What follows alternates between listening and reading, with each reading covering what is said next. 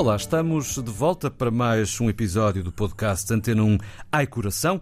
Conversas entre um jornalista e um médico, entre mim e o meu caro Mário Espiga de Macedo, especialista em cardiologia e em medicina interna. Aqui falamos de doenças cardiovasculares e quando falamos delas temos que falar em mudança de estilo de vida. Passa por uma alimentação saudável, aqui já falamos, e também pela atividade física, porque o sedentarismo é o pior dos inimigos. Isso Mário. mesmo. Bom dia, Miguel. Viva. É, é, é verdade, o sedentarismo não ajuda nada uh, a melhorar a nossa qualidade de vida e a realização de exercício físico regular melhora muitas situações da qualidade de vida de cada pessoa e de, de algumas doenças que a pessoa pode ter. É também uma forma de tirar stress. Tirar é? stress. Uh, é, é, uma, é, um, é um dado muito importante. As pessoas que fazem exercício relaxam, porque enquanto fazem exercício muitas vezes não pensam nos problemas da vida e, portanto, é uma forma de relaxamento. O exercício regular baixa a tensão arterial, ou ajuda a baixar a tensão arterial, ajuda a baixar o colesterol, eh, fortalece eh, todo o mecanismo muscular e tendinoso do nosso organismo. E uma parte muito importante que é eh, a, capacidade respiratória e cardíaca. Eh, todos nós temos a noção da da frequência cardíaca que, por exemplo, os ciclistas têm, que é muito baixinha. É baixinha porque. Os atletas de alta competição, de uma forma geral. Alta, não é? alta, isso mesmo. Eh, é baixinha porque o treino faz com que o coração tenha que trabalhar menos, menos. para atingir o mesmo objetivo. Uhum. E, e, portanto, assim os doentes têm melhor performance. Porquê? Nós cansamos se o coração bater a 150. Se nós para, para chegarmos a 150 partimos de 100, cansamos rapidamente do que se partimos de 40 batimentos por minuto. Portanto, e, portanto o, o, treino, o treino uh, regular, não é? Regular, o treino regular. Só traz vantagens. Só traz vantagens. Não traz malefícios nenhums. Não há uh, contraindicações. Aí é outro aspecto. O que é que nós preconizamos normalmente? Nós preconizamos cerca de 150 minutos semana de exercício físico regular, não muito intenso. Isso pode ser o quê? Andar a pé? Andar a pé, andar de bicicleta, nadar, uh, dançar, uh, andar de patins, uh, portanto, tudo que não seja exercício intensíssimo.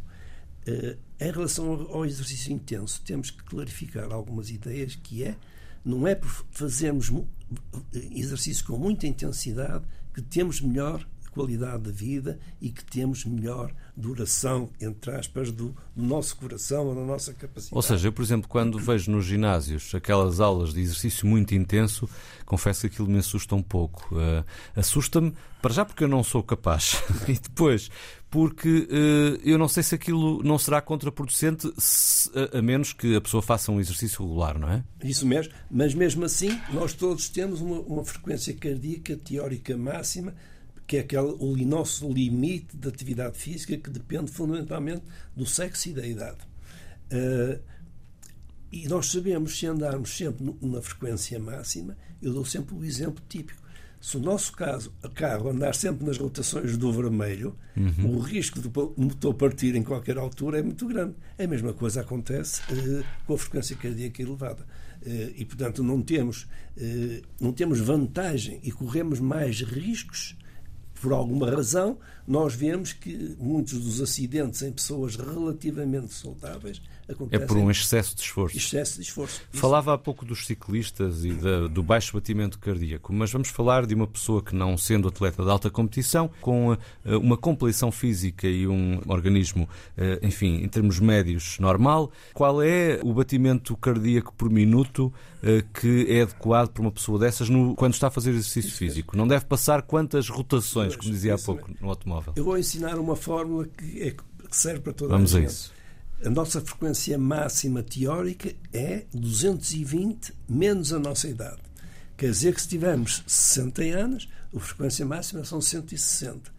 Mas isso é o, o máximo. O máximo, que não se deve abusar não disso. Deve abusar. Devemos andar à volta de. Aí depende da idade. Uhum. Se for um jovem, pode andar a 80%, 85% dessa frequência máxima. Se for um idoso, deve andar a 60% ou 65%.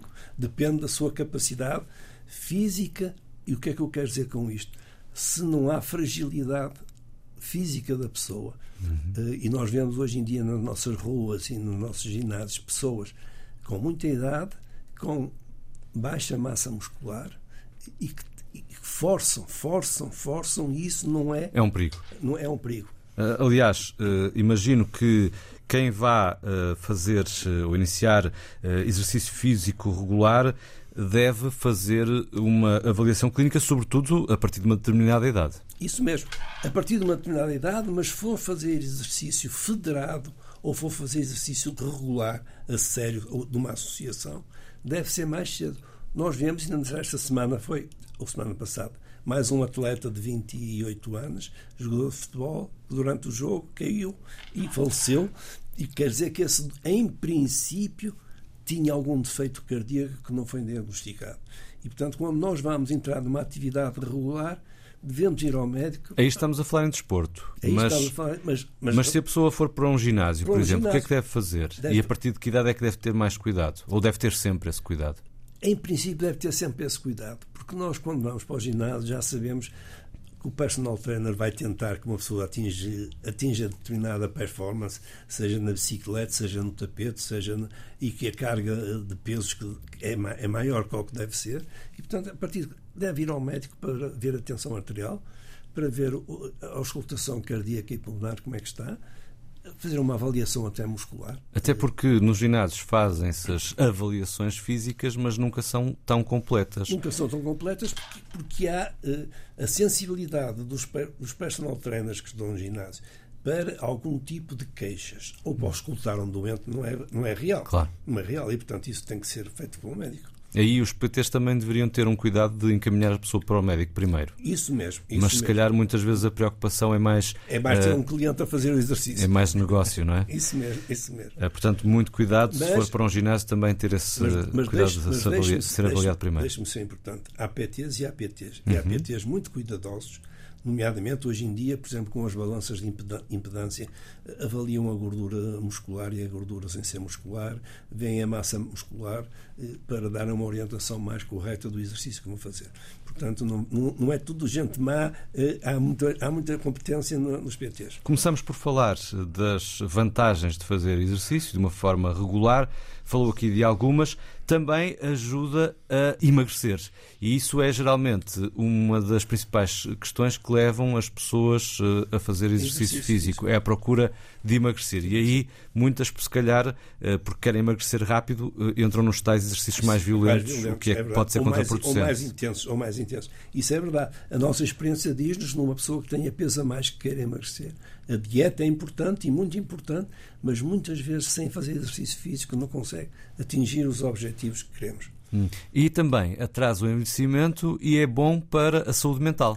É bom para a saúde mental e é bom para a saúde física. Um idoso que faça exercício físico sobe as escadas com mais facilidade, sobe uma rampa com mais facilidade, eh, dá uma corridinha para o elétrico ou para o autocarro eh, com mais facilidade. Portanto, tudo isso dá qualidade. A pessoa sente-se bem quando faz, quando sobe um lance de escadas. Se tiver uma boa preparação física, não chega ao cimo a bufar. E melhora o metabolismo, ou seja, rejuvenesce é metabolicamente. é verdade, é verdade. O que é sempre uh, uma vantagem. Para além de retardar casos de demência.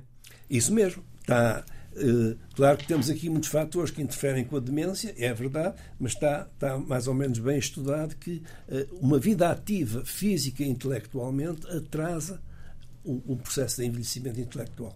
Ai Coração é um podcast Antena 1 que pode escutar em RTP Play e nas principais plataformas de podcast. Subscreva e partilhe com os seus amigos.